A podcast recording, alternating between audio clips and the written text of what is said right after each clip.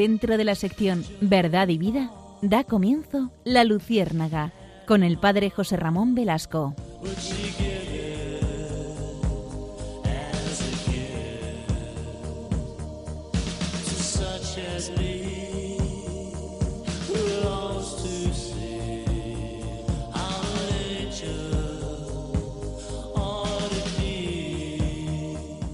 Corría el año de 1492 cuando Cristóbal Colón llegó, como ustedes todos saben, a las playas de América.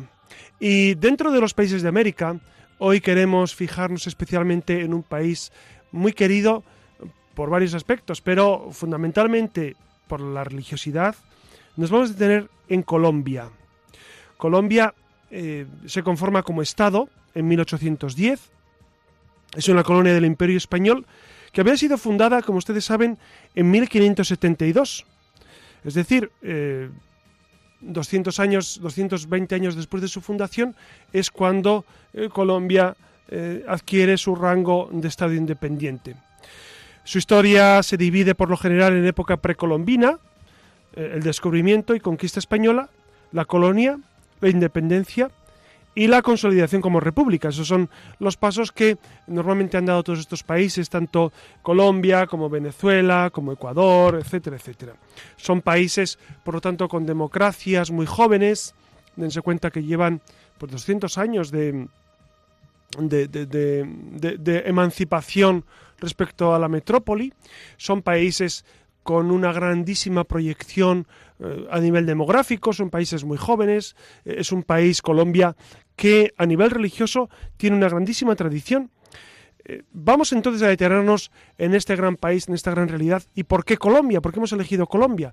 Pues por la implicación que ha tenido siempre con nuestra realidad española y porque Colombia ha sido pues fuente de de grandes aportaciones para la cultura del castellano, por ejemplo, ha habido grandes literatos eh, colombianos, no olvidemos a Gabriel García Márquez, y especialmente en el ambiente religioso, que es el que a nosotros más nos ocupa, eh, ha habido grandes, grandes eh, personajes que nos, han, que nos han ayudado a vivir este aspecto. Vamos a detenernos sobre todo en el aspecto de la paz, la paz en Colombia, que es eh, el tema central de nuestra reflexión. La paz en Colombia porque ustedes saben que Juan Manuel Santos ha eh, propiciado eh, un segundo acuerdo de paz, propició uno primero, como analizaremos, y este segundo, pues la verdad es que finalmente él por decreto lo aprobó y, y, es el que actualmente se vive en Colombia. No todo el mundo está de acuerdo, como bien saben, no todo el mundo está a favor de este tratado de paz hay muchos flecos que, hay que analizar, pero hay un tratado de paz y esto es muy importante. La paz era absolutamente necesaria. Ustedes saben que en Colombia han pasado muchas décadas, cinco décadas de guerra entre conservadores y liberales, luego la guerrilla hicieron también su agosto, después ha pasado cinco décadas horribles, horribles, y los que han vivido, yo he vivido en Colombia dos años y, sé eh, cómo han sufrido estas personas y cómo el pueblo colombiano anhela la paz. Es un pueblo esencialmente eh, amante, amante de la paz, además de, profundamente católico, como les decía, ama la paz por encima de todo. Y lamentablemente han tenido estas circunstancias. Yo nada más les digo, así como aperitivo, que cuando yo estaba allí, en el año 93, fue cuando murió Pablo Escobar, el 3 de diciembre del año 91, si no mal recuerdo. El año no, no, 93, el año 93 murió Pablo Escobar y, servidor estaba allí en Medellín y lo viví de primerísima mano. Fui, no fui al entierro estrictamente a primera fila, pero vamos, viví ahí en el cementerio de Itagüí, eh, pues lo que se, lo que la gente Em, sufría y, algunos veneraban a Pablo Escobar. E, es, un pueblo ciertamente em, eh, difícil de entender en todos sus aspectos. Por eso, si les parece, vamos a, introducirnos en esta paz en Colombia que es tan fascinante, que, ha producido tanto bienestar a mucha gente en estos, en estos pocos meses que llevamos de este acuerdo de paz. Si les parece, vengan con nosotros a Colombia hoy. Buenas noches, Siria Fernández. Buenas noches. Buenas noches, Alex Gutiérrez, que nos atiende desde el control. Y buenas noches a todos, a todos ustedes. Acompáñenos, por favor.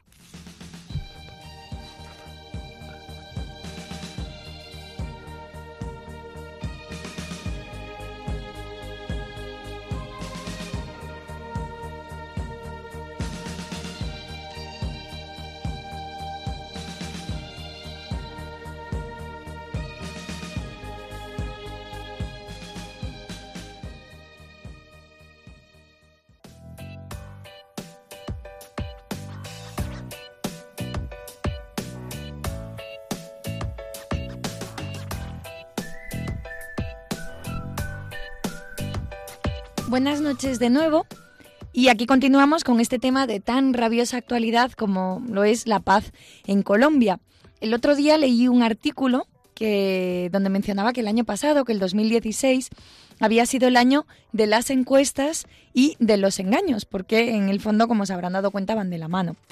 De las encuestas está claro, prácticamente todo se somete a una encuesta, que si los ciudadanos han elegido a tal palabra como la más bonita del año, que si los últimos sondeos dan la victoria a tal partido, que hay encuestas para todo, que si la paella valenciana está mejor o más rica con caldo o sin él.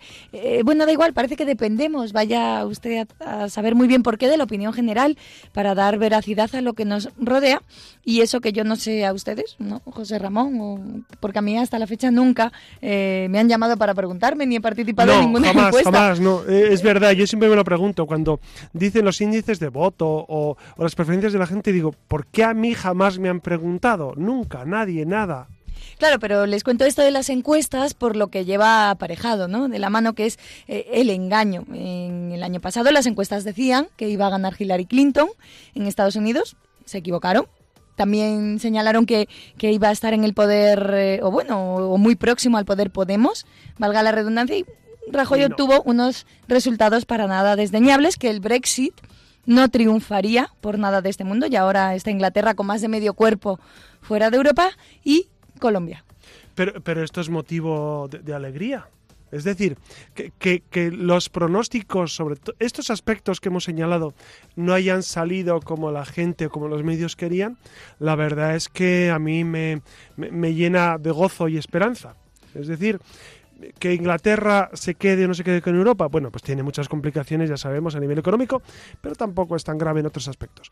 Que en Estados Unidos haya salido Trump, pues tiene muchos aspectos positivos. No olvidemos que a nivel de aborto y a nivel de, de este, este, desparpajo sexual que vivimos, pues Trump va a poner las cosas bastante más en su sitio, por lo menos en este aspecto. Eh, luego que, que es verdad que, que en España eh, no haya salido Podemos, creo que es una ventaja grandísima para nosotros. Y, y el hecho de que, de que en Colombia no saliera la paz, eh, la paz en su primer proyecto, me parece muy bueno. Ustedes saben, no sé si, si Iria nos lo introducirá todo lo que traía el, proyecto, pero saben que el, el primer eh, proyecto que Juan Manuel Santos quería aprobar y que se escenificó por todo lo alto, pues tenía una letra pequeña que era inasumible por muchas personas, como ahora veremos. El caso es que la victoria del no estuvo muy ajustada, es cierto, pero se truncaron las esperanzas de muchos y se empezaron a poner en tela de juicio esto de las estadísticas y de los estándares, eh, donde sin ninguna duda algo tiene que estar fallando. Después, en, el artículo, ¿no? reflexionando un poco, señalaba que existe una maquinaria por detrás de las estadísticas, que, claro, por supuesto, todo, todo está cambiando.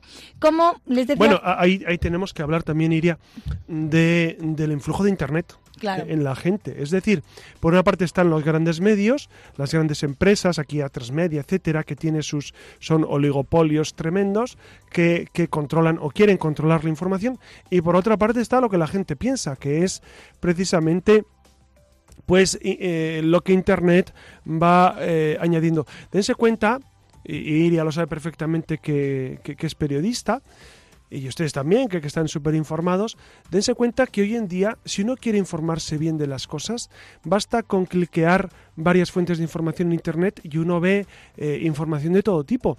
Y, y, gracias a Dios tenemos esto, porque, porque hoy en día eh, es más difícil eh, engañar a la gente que hace unos pocos años. Gracias a Internet, gracias a que tenemos... Claro, siempre está el hecho de que la información no necesariamente es formación habría que añadir, además de informar a la gente, realmente un, un, equilibrio formativo para saber analizar la realidad. Pero Internet tiene estos aspectos tan positivos. Como les decía José Ramón, esta noche vamos a abordar en profundidad el, el panorama colombiano con la guerrilla y las FARC como centro de la diana. Eh, analizaremos el pasado del país del café por excelencia para intentar comprender si es que se puede, porque francamente es una tarea muy compleja la razón de un conflicto que arrastra a sus espaldas miles de asesinatos, secuestros, lucha armada y que confiamos que esté a las puertas de solucionarse. Miren qué cargadito viene el programa de esta noche. Vamos a intentar eh, aproximarnos a, la historia de Colombia para entender su papel en el pasado, en el, en el presente y el futuro que le espera, aunque esto último, como saben, solo eh, será y solo lo sabe Dios.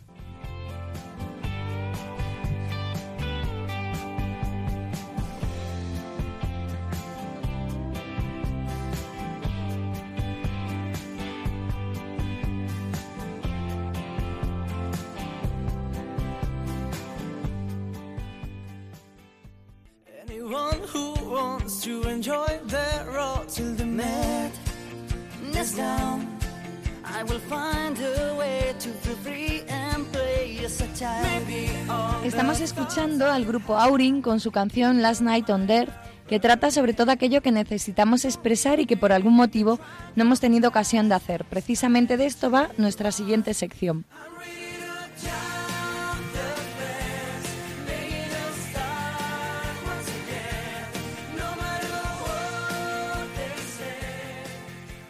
Y antes de preguntarle al padre José Ramón por algunas de nuestras inquietudes, nos detendremos brevemente en datos, en apuntes que tienen que ver eh, con este tema en cuestión y arrancamos con un poquito de historia. Sepan que la guerrilla en Colombia es el conflicto interno más antiguo del hemisferio occidental y en sus más de 50 años no hay ningún colombiano cuya vida no haya visto afectada por esto, el que más o el que menos tiene algún familiar, amigo o vecino eh, que ha sido secuestrado mm, o, amenazado por las FARC, que ya es. Las cifras lo dicen todo, más de 260.000 muertos, decenas de miles de desaparecidos, casi 7 millones de desplazados, violaciones, secuestros, incontables tragedias personales. Este es el resultado a día de hoy de la estela que está dejando este conflicto. Pero ¿cómo empezó todo? ¿Quiénes son los protagonistas? ¿O cómo una democracia supuestamente una de las más estables de América Latina permite un conflicto de estas dimensiones? Vayamos por partes. Las Fuerzas Armadas Revolucionarias de Colombia, Ejército del Pueblo, que son las siglas FARC-EP, es un grupo guerrillero de extrema izquierda que se autoproclama marxista-leninista considerado un grupo terrorista tanto en Colombia como a nivel internacional. Las FARC operan en Colombia y en la zona fronteriza con Venezuela.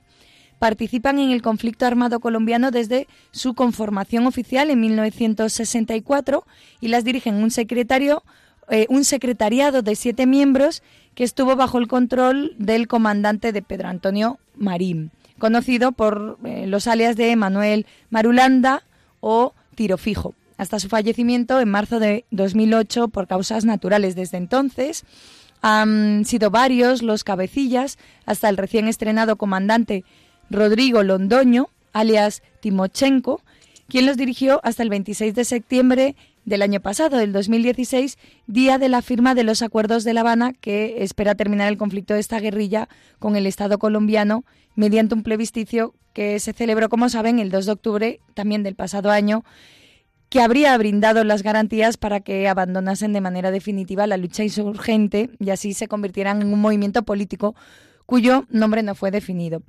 El resultado de este plebiscito fue una ajustada victoria del no, que, imagino que todos lo recuerdan, como lo hemos mencionado. Los orígenes de las FARC son anteriores a 1964, año en el que entonces eh, presidente Guillermo León Valencia decidió bombardear Marquetalia, lugar donde estaba sentado un grupo de liberales y comunistas. Este y otros lugares habían sido denunciados como repúblicas independientes eh, por ciertas agrupaciones de origen campesino.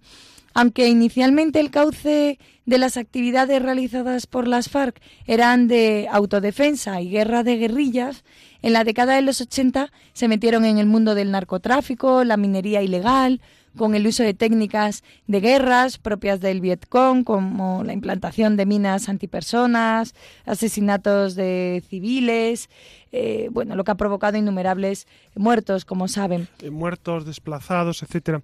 Eh, es verdad lo que decía Siria que al inicio lo que comenzó de una manera con cierta ingenuidad de defensa de los pobres, de una cierta igualdad, etcétera, etcétera, de buscar un Estado nuevo, pues se fueron convirtiendo poco a poco, incluso antes de los 80, se fueron convirtiendo en un grupo de delincuentes, en un grupo de asesinos, en un grupo de extorsionadores, en un grupo de personas que en el fondo habían hecho de, la violencia su estilo de vida y su forma de ganarse la vida. Y, eso han tenido en Colombia durante muchos años y lo han sufrido por muchísimo tiempo. Agravado especialmente con el problema del narcotráfico que se, que se unió eh, al inicio. El narcotráfico, como ustedes saben, que nació en los, en los años 70, especialmente en la zona de, de Medellín, de Antioquia, eh, pues fue un, simplemente un, traficar, eh, bueno, simplemente, nada menos que traficar con drogas, etcétera, tanto dentro del país como enseguida fuera del país, en Miami y en, Estados Unidos. Pero la guerrilla vio en el narcotráfico un gran medio de, subsistencia, un gran medio económico, y entonces asumió esos, esos, papeles de, de narcotráfico. ¿no? Para que se hagan una idea, en el año 2010 se estimaba que las FARC estaban presentes y ejercían su influencia en algunas zonas de 24 de los 32 departamentos de Colombia, eh, sobre todo al sur y al oriente del país, además de que existen operaciones de colaboración con países fronterizos como Venezuela, Ecuador, Panamá y Brasil. En 2001 se hablaba de unos 16.000 miembros, pero después de las derrotas sufridas posteriormente, eh, sobre todo por el ejército colombiano, el grupo se ha ido reduciendo hasta llegar a los 6.500 miembros militares, más o menos, que son los que están en la actualidad. Ha mermado considerablemente. Un dato relevante, hay estudios que aseguran que eh, entre el 20 y el 30% de, de, de los miembros de las FARC son menores de 18 años, que han sido además reclutados forzosamente. Bueno, yo tengo que decir que, que yo conocí a algún familiar de, de guerrilleros y, efectivamente fueron reclutados a la fuerza porque amenazaban al resto de la familia si los varones, varones y, mujeres también eran reclutados a, partir de los 15, 16 años, eran ya reclutados para irse al monte con, con la guerrilla, el ELN también y las FARC, y, y eran obligados porque si no eh, mataban o violaban a sus padres, etcétera, etcétera. Entonces, eso es un modo bastante habitual que a mí me lo viví, me lo contaron directamente ellos. ¿no? Recopilando algo de información, sepan que en el siglo XIX y hasta principios de los años del siglo XX hubo unos niveles muy intensos de violencia fratricida que marcaron el futuro de Colombia era un enfrentamiento entre partidarios liberales y conservadores, una relación de fuerzas que alimentaría también todos estos conflictos que vinieron, eh, que vinieron después. La más profunda expresión del enfrentamiento conservador-liberal se desató en 1948 con el asesinato del popular candidato Jorge Eliezer Gaitán. En todo el país comenzaron salvajes choques en un primer momento con el epicentro en Bogotá, aunque luego se fue convirtiendo en un conflicto principalmente rural y, terriblemente sangriento. Sí, precisamente en la biografía de los grandes narcotraficantes, estoy pensando ahora en la de Pablo Escobar, aparece este dato eh, en varios de ellos, pero en Pablo Escobar es explícito, es decir, eh, Pablo Escobar vivió de niño esta violencia, él era de Río Negro, él era de un pueblo cercano a Medellín, y, vivió esta violencia y esta violencia y, este ver asesinatos fue marcando su, su, modo de ser tan violento, tan extremo, tan, tan descarnado, tan, tan, tan contrario al sentido común, pero efectivamente esta violencia de los años 50 marcó varias generaciones de colombianos. Claro, precisamente se conoce ese periodo histórico como el periodo histórico de la violencia, así de simple, que dejó más de 200.000 muertos. Eh, es en la década de los 40 precisamente cuando se produce la aparición de estas autodefensas armadas comunistas en el sur del país y existía también por aquel entonces un partido comunista colombiano que estaba formada, formado sobre todo por campesinos que se organizaban en pequeñas estructuras de autodefensa.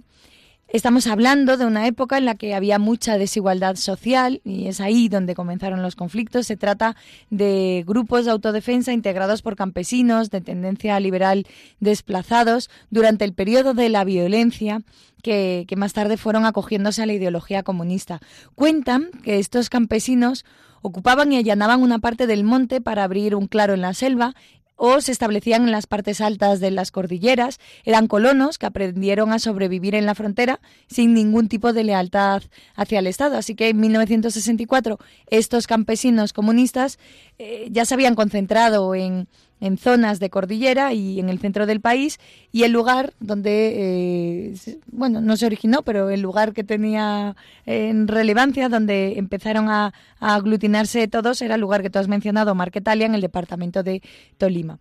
Las zonas de guerrilla eran imaginadas o representadas como zonas de dominio de la libertad. Dense cuenta, Iría, y todos ustedes, que precisamente al rebufo del comunismo de los años 60, pues se da esta, esta proliferación de deseos de, igualdad y deseos también de dictadura del proletariado. Ustedes saben que Marx, cuando escribe El Capital, él afirma que eh, hay que acabar con la burguesía para que el proletariado instaura una auténtica dictadura. Una dictadura que, si es necesario, tiene que ser violenta. Bueno, pues esto es lo que ellos viven con toda la tranquilidad del mundo y dicen, no, nosotros queremos igualdad y vamos a empezar por instaurar nuestro sistema a nuestro modo.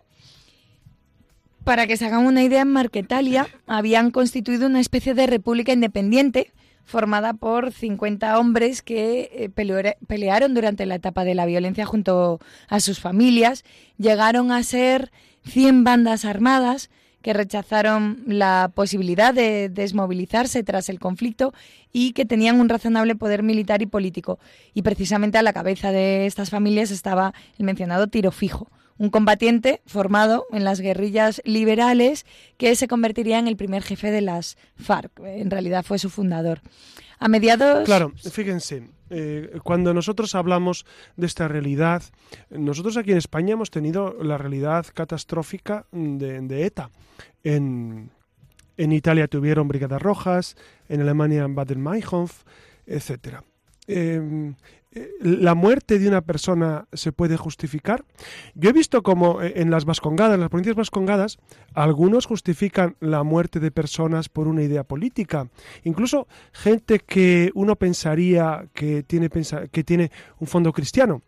Creo que esto es absolutamente, eh, no solamente contrario a la fe y contrario a Jesucristo, contrario al sentido común. Jamás, jamás una vida humana eh, vale más que una idea, que, un, pensamiento, que un deseo. Una vida humana es intocable, intocable. Y esto no lo acaban de entender algunas personas, eh, pues especialmente, ahora estamos hablando de esta paz en, Colombia, pero aquí lo hemos tenido. Y a mí cuando ha habido gente que justificaba la muerte de un inocente en España, y es que como lo he vivido y como lo han justificado, pues no puedo callar y no puedo, y no puedo pensar que esto, que, esto se puede, se puede consentir. Es decir, por más que haya gente que, tenga ideas eh, muy buenas, jamás una idea puede llevarse por delante una vida humana. Esto se lo digo porque, porque hay, personas que piensan que sí, que una vida humana vale, vale más que todo y que al final eh, es, la idea que tienen también en Colombia, que en el fondo el Estado ha hecho, una, eh, ha hecho guerra con, la guerrilla y que, es una guerra eh, ambivalente. No, no, no, no, no, no nos confundamos. Esto es como cuando, cuando dicen que en España había una guerra entre ETA y el Estado. No, no había guerra entre ETA y el Estado.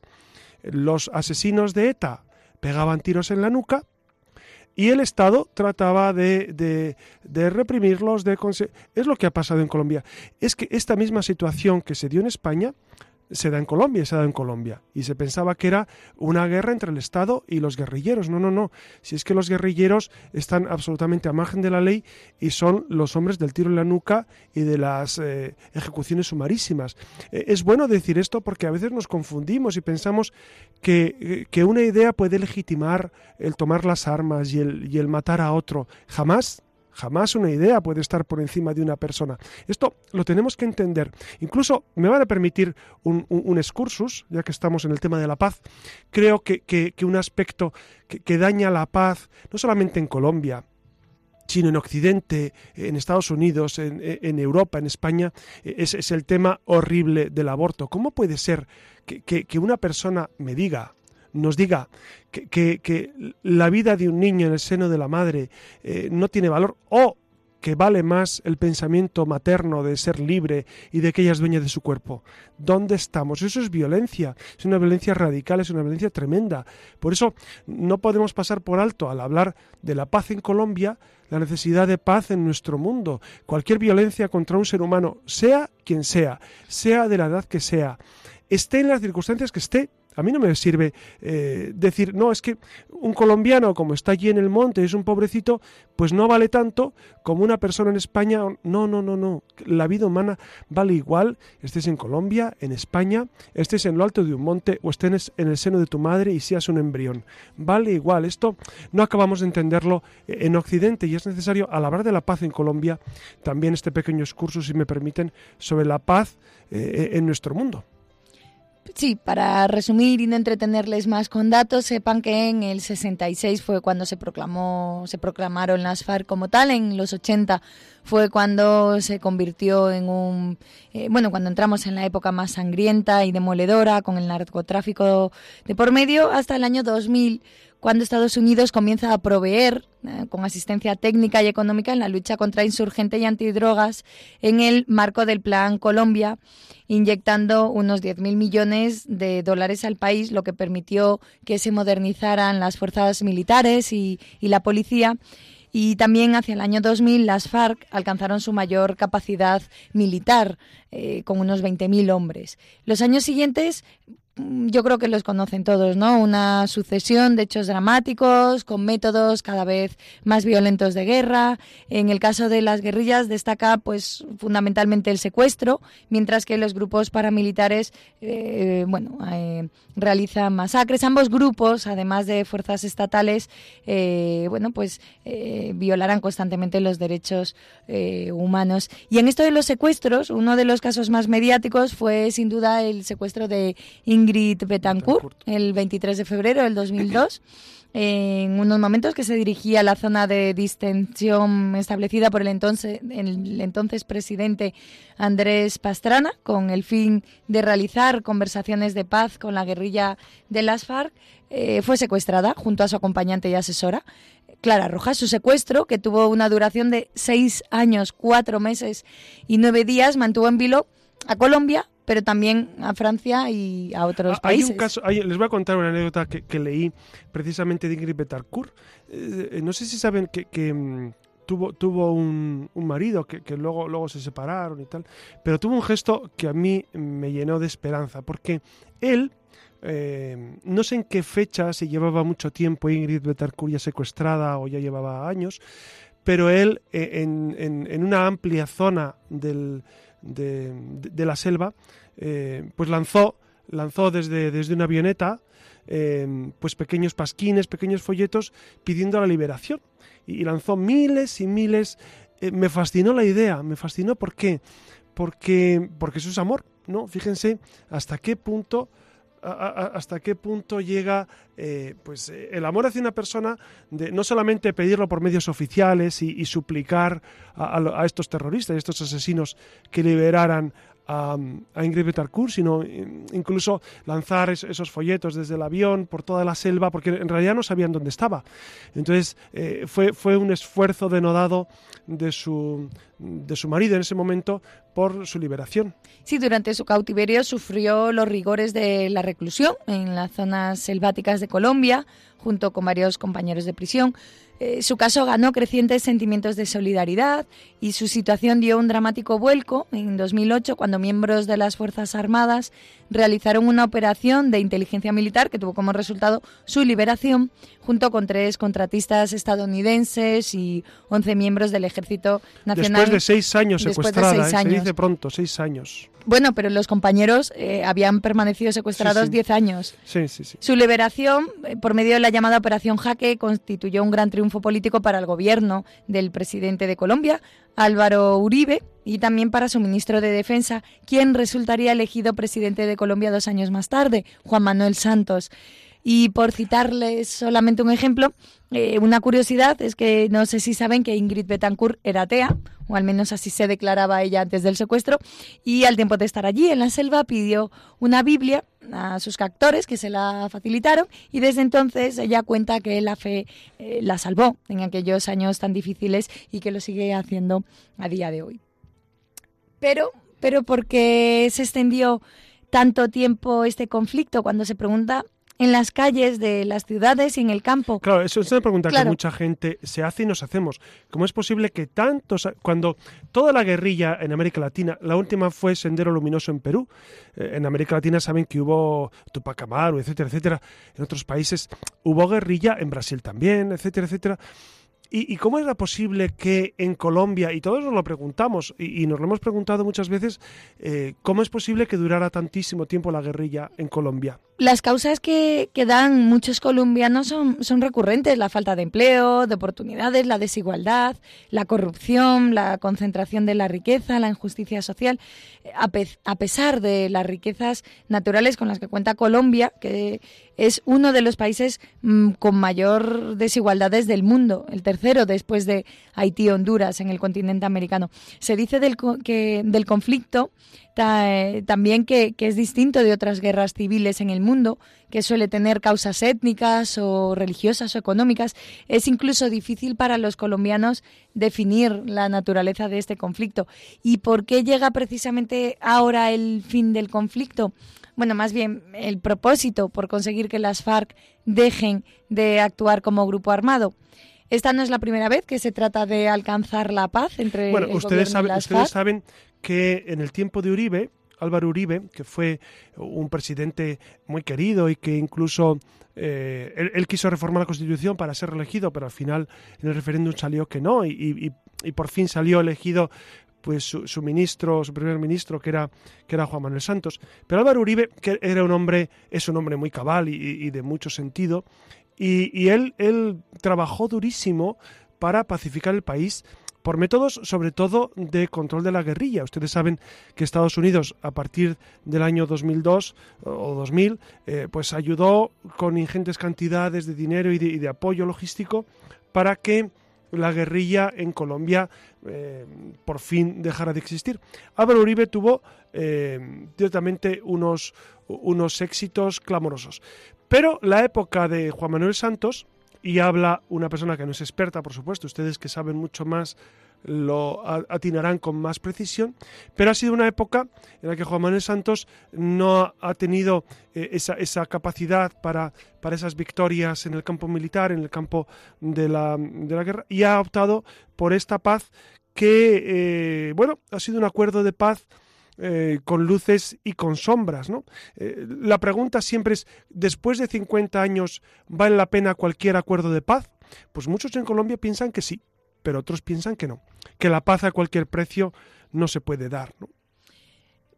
Los acuerdos de La Habana con las FARC son un elemento esencial para alcanzar esa paz que, estabas mencionando, una paz estable y duradera en Colombia, pero no son suficientes. Por una parte, el ELN sigue activo y aunque hubo avances hacia un proceso de paz con, con, esta guerrilla, todavía no han comenzado y no parece que esté cerca su inicio. Y por otra parte, los grupos paramilitares que surgieron para combatir las FARC y que se desmovilizaron oficialmente a mediados de la década pasada, no entregaron las armas por completo. Muchos de sus miembros se aglutinaron en lo que hoy el gobierno llama grupos armados organizados, que son entidades criminales con capacidad de control territorial en ciertas partes del país y estos grupos se dedican a la extorsión, al narcotráfico y bueno, representan una serie una seria amenaza para la paz.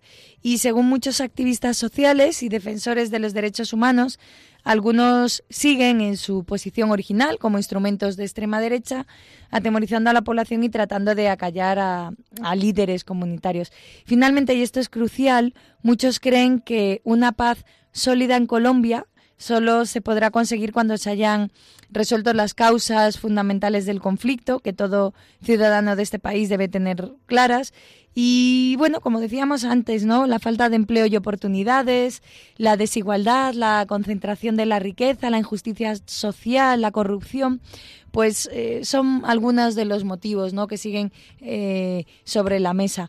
Tal vez el esperado acuerdo con las FARC habrá una oportunidad para para comenzar a resolverlas de una vez por todas. Así que bueno, José Ramón, te, te vamos a lanzar algunas cuestiones Y, y, bueno, no sé qué, qué lectura haces tú a propósito del referéndum de paz en Colombia, cómo vislumbras el futuro, o, bueno, cómo interpretas mejor el presente, porque eso sería muy... Claro, eh, la verdad es que eh, he procurado leer sobre, sobre Colombia, sobre su política, es, es fascinante, ¿no? Eh, el ambiente que se vive actualmente en Colombia, cómo ha sido fascinante todos estos años desde que estuve viviendo allí.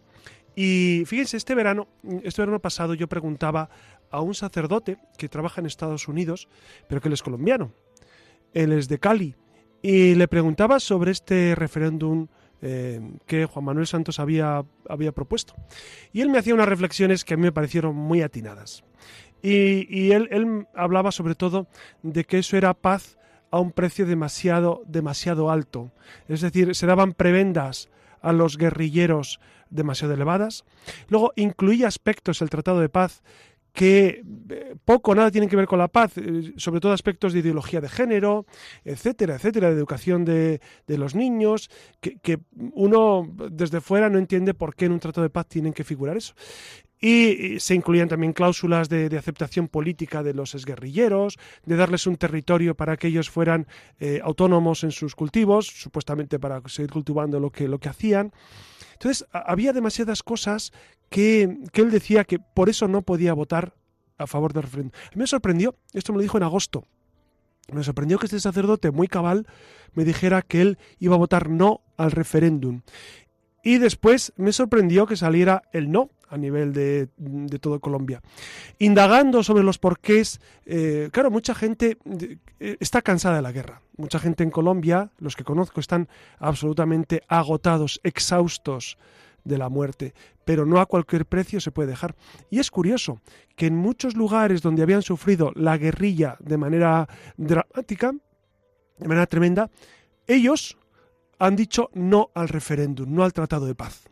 Claro, esto es sintomático, ¿no? Que incluso, porque uno puede decir, bueno, es que los que no lo han sufrido, pues claro, eh, no están de acuerdo con esa paz, pero incluso los que lo han sufrido dramáticamente tampoco estaban de acuerdo con ese tratado de paz, paz a cualquier precio y, amnistía eh, sin nada a cambio.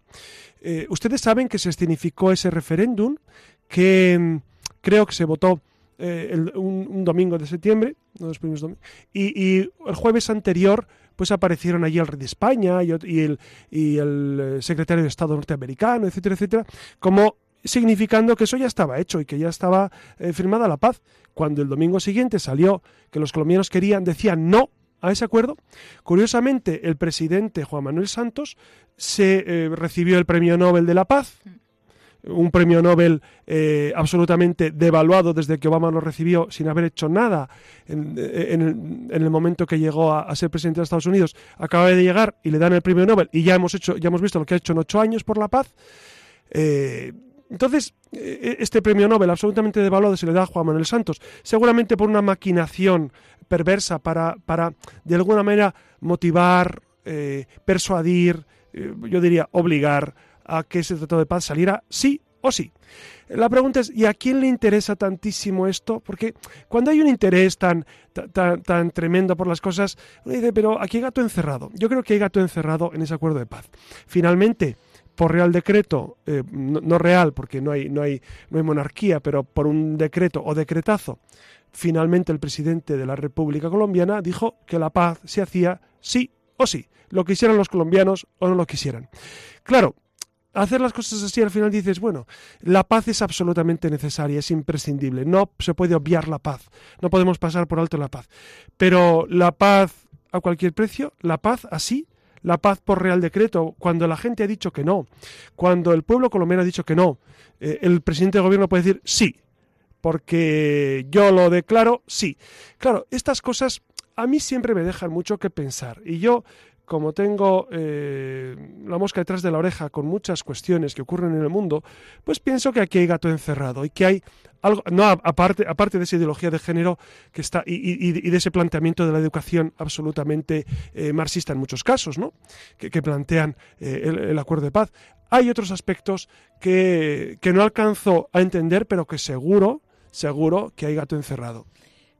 Una de las cuestiones que más ampollas levanta es, el que tiene, es la que tiene que ver con la amnistía de los guerrilleros, que es lo que señalaba José Ramón. Se estima que la mayoría de los rebeldes serán eh, amnistiados y no pagarán ni condenas ni reparaciones. Pero la extensión y tipo de las mismas además dependerá de cómo y cuándo confiesen sus crímenes. Si lo hacen al comienzo del proceso, si piden perdón y ofrecen resarcir a sus víctimas, podrán no pagar condenas de cárcel y hacer una reparación simbólica, como construir una carretera o participar en un programa de enseñanza académica. Y los que no confiesen inmediatamente se enfrentarán a condenas de cárcel entre 5 y 20 años. Eh, existe la justicia divina, eso está claro, pero claro, eh, ¿cómo explicar esto en términos de justicia humana? Existe la justicia divina, por supuesto, y, y fíjense, el Papa Benedicto XVI en su gran encíclica Spesalvi, dice unas frases que a mí me resultan iluminadoras. Dice, cuando nosotros suspiramos y anhelamos la justicia humana y no la encontramos, siempre está esa esperanza de que Dios al final es el infinitamente justo y pondrá justicia. Y es verdad, y es verdad que nuestra esperanza está en el Señor. Pero de momento aquí en la tierra tenemos que ser lo más justos posibles, ¿no? Y estamos siempre luchando por encontrar un estado de auténtica justicia, aunque con luces y sombras se va consiguiendo. ¿Y cómo va a ser la participación de las FARC en la democracia colombiana? La transformación del grupo guerrillero en un partido político, que eso es lo que reclaman, es una parte fundamental del acuerdo de paz. Es más, se van a destinar casi 3 millones de dólares para establecer el partido y difundir sus ideas políticas. Claro, ¿esto cómo se puede entender? Bueno, eh, muchos colombianos no lo entienden, no lo acaban de entender cómo es posible. Y, pero eh, es lo que hay, es decir, es decir, no. probablemente por eso muchos han votado que no. Es que tiene todo el sentido. Por supuesto, por supuesto. Muchos, eh, yo creo que todos los colombianos 100% quieren la paz eh, y quieren la paz ya. Y, y, no soportan más tiempo porque es, porque es tremendo. Es como si en España hubiésemos hecho un referéndum para, para decir si ETA desaparece pues hubiésemos votado la inmensa mayoría que por supuestísimo. Ahora bien, si pide participar a cualquier precio, claro. a cualquier precio tiene que desaparecer. Imagínense que de repente el presidente de gobierno de turno en España dice por real de, por decreto eh, dictamino que llega la paz y que eh, se hace la paz eh, y que hay amnistía para todos los presos de ETA y que se les da un partido político y que se les otorga un privilegio de, que por fin las provincias vascongadas sean realmente un Estado independiente, etcétera. ¿Dónde vamos? ¿Dónde vamos? ¿no? Es decir, mm, la paz a cualquier precio, creo que no, creo que no. Pero es un tema harto complicado porque incluso algunos obispos de Colombia, no todos los obispos estaban a favor del tratado, ¿eh? esto es muy importante. Y, y, no toda la Iglesia, aunque el Papa Francisco se posicionó muy a favor de ese primer acuerdo de paz, y de hecho hizo un comunicado, eh, luego eh, no, no toda la Iglesia estaba tan a favor de este, de este primer acuerdo de paz. Sí, precisamente esta es la última cuestión, la última pregunta, que, que ¿cuál ha sido el papel de la Iglesia como mediadora en este conflicto? Pues, pues lo que la Iglesia hace fenomenal es, es defender siempre la paz eso es lo que la Iglesia hace muy bien, ¿no? Y tanto nuestro querido Papa Francisco como todos los papas y, y, la Iglesia en su conjunto defiende la paz. Luego entra la letra pequeña que es muy complicado. Igual que cuando hablábamos de China en otro programa, hablábamos de esa diplomacia vaticana que tiene que hacer encaje de bolillos, igual que la Ostpolitik del cardenal Casaroli. Eh, no es tan sencillo, no es tan sencillo. Pero la Iglesia lo que hace muy bien y siempre lo ha hecho es defender absolutamente la paz y sentar a dialogar a las partes, sentar a dialogar y decir, ¿por qué usted mata? ¿Qué es lo que pretende con matar? ¿Qué es lo que persigue? ¿Por qué eh, nosotros somos las víctimas y usted el victimario? Eh, ¿Qué es lo que le debemos? Etcétera, etcétera. Hay que sentarse y, dialogar con ellos y ver eh, cómo se pueden solucionar los conflictos que de otra manera no se solucionan tan fácil. Pues muchas gracias, José Ramón, por tus respuestas. Y nada, ya saben que, que tenemos un correo, la luciérnaga.radiomaría.es, para que nos escriban. Es la ventanita que tenemos para comunicar con ustedes, para que ustedes también interaccionen con nosotros. Les esperamos en la red.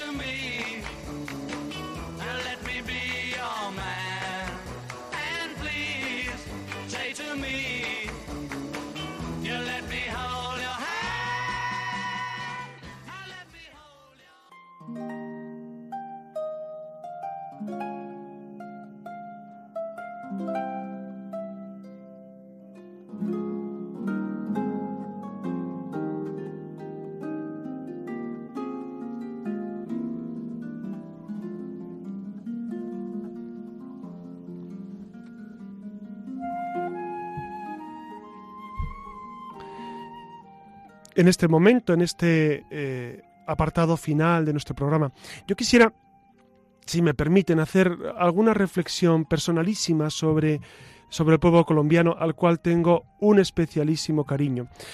Porque estuve allí, porque viví allí, porque conocí muy bien bueno, lo que se puede conocer muy bien en un par de años, ¿no? De la realidad de la iglesia colombiana, de la realidad también de la violencia colombiana, de la realidad de la amabilidad proverbial de los colombianos, de la sincera eh, afición al Señor de muchos colombianos, de cómo, de cómo viven la fe con intensidad. Me fascinó. La verdad es que Colombia a mí personalmente me fascinó. Pero es verdad que, que yo percibí eh, eh, profundos contrastes que yo con mi mentalidad, yo, era muy joven en aquel momento, pero con mi mentalidad no acababa de comprender bien. Es decir, había, eh, percibía contrastes tremendos entre eh, personas profundamente amables, profundamente hospitalarias, eh, incluso intensamente religiosas, pero en algunos casos intensamente violentas. Yo cuando estaba en Medellín viviendo, me tocó visitar las comunas porque me tocaba dar charlas en algunos colegios, en algunas parroquias y demás, y, y observaba eso, observaba cómo se mezclaba eh, pues esa religiosidad intensa con, eh, en ocasiones, una violencia que me, eh, me, asustaba. Conocía sicarios, conocía sicarios en, aquellas comunas. Uno de ellos llevaba un rosario en la muñeca y otro en el pie, y le pregunté por qué llevaba esos rosarios atados ahí, y me dijo, padre, el, el de la muñeca es para que la Virgen me dé puntería, y el del pie para que me ayude a escapar.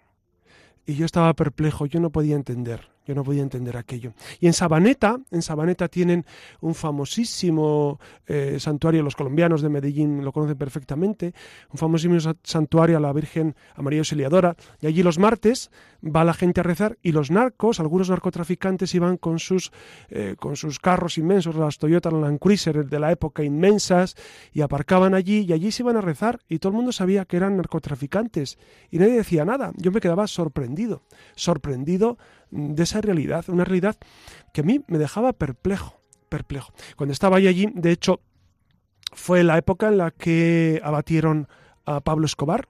Pablo Escobar tenía un ejército de sicarios. Eh, en aquel tiempo eh, pagaba, eh, yo no sé si eran 500 dólares o, o 1000 dólares por cada policía que mataron. Mataron más de 600 policías. fue, fue, una, fue, fue la época también de, de, de las bombas en, en, Medellín en Bogotá, etcétera, etcétera. Eh, era una, fue una época tremenda y, y me impresionaba mucho cómo eh, el, el, colombiano, los colombianos, eh, luchaban por la paz de verdad, es decir, eh, no soportaban más ese estado y, realmente lo sufrían y lo sufrían. Por eso yo quiero eh, en, este, en este apartado final eh, dirigir una oración a Dios por el pueblo colombiano, que, al cual le tengo un grandísimo afecto, porque la paz realmente sea duradera, estable, porque precisamente todos esos jóvenes que yo encontraba a veces eh, pues limpiando su arma en los eh, en, algunas casas en, en, en algunas eh, en algunas casas apartadas de, del Valle de la Burrá pues por todos esos jóvenes para que encuentren sentido de su vida, que el sentido de su vida no sea tener dinero. Para muchos yo descubría como tener plata, que llaman ellos, tener dinero, era el fin de su vida. De hecho, les voy a contar algo, ya que estamos así entre amigos. ¿no? En un colegio, en un colegio de Envigado, Envigado, los que son de allí saben dónde está, está pues al lado de, de Sabaneta y yendo a la estrella. En Envigado, en un colegio yo estaba a punto de dar una charla en, en, una clase y fuera había dos muchachos. Tenían 15 años. Y, y, me puse a hablar con ellos, por supuesto. Y ellos, muy amables, pues mm, me atendieron. Y les dije, pero ¿no estáis en clase ahora? Si tenéis clase. Me dijeron, no, no, no, no, padre, nosotros no vamos. Digo, pues si tenéis examen, además era examen de matemáticas. Y me dijeron, no, no, nosotros no hacemos examen. Y yo les dije, pues suspenderéis, ¿no? Eh, y, os, eh, y- y repetiréis cursos. Y dice, no, no, no, no, no, aquí eh, no suspendemos ni una. Digo, ¿y eso?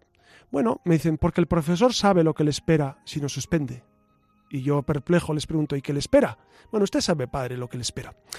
Claro, eh, eran sicarios eh, y, me estuvieron explicando, esto era año 93, es decir, ha, llovido mucho.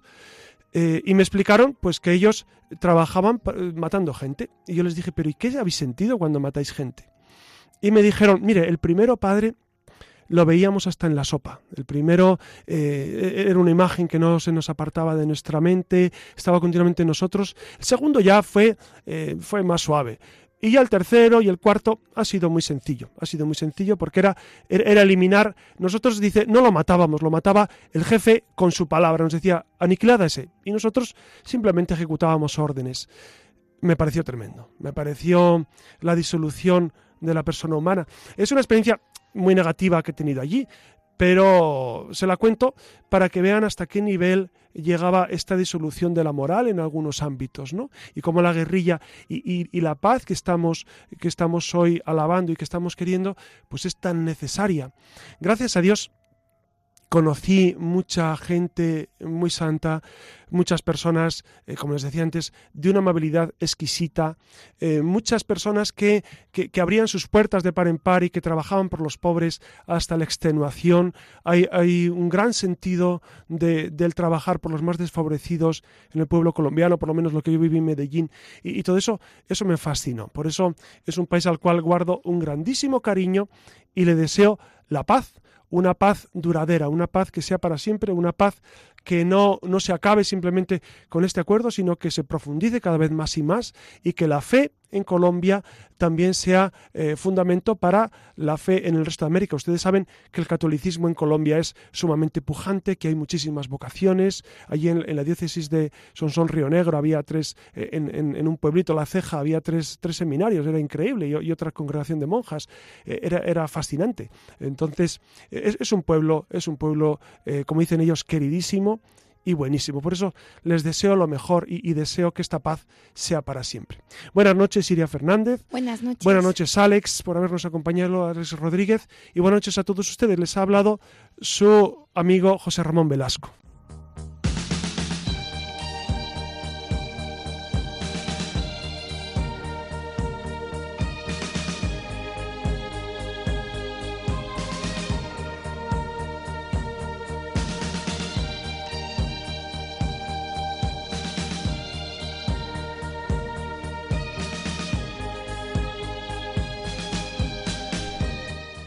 Finaliza en Radio María La Luciérnaga con el padre José Ramón Velasco y dentro de la sección Verdad y Vida.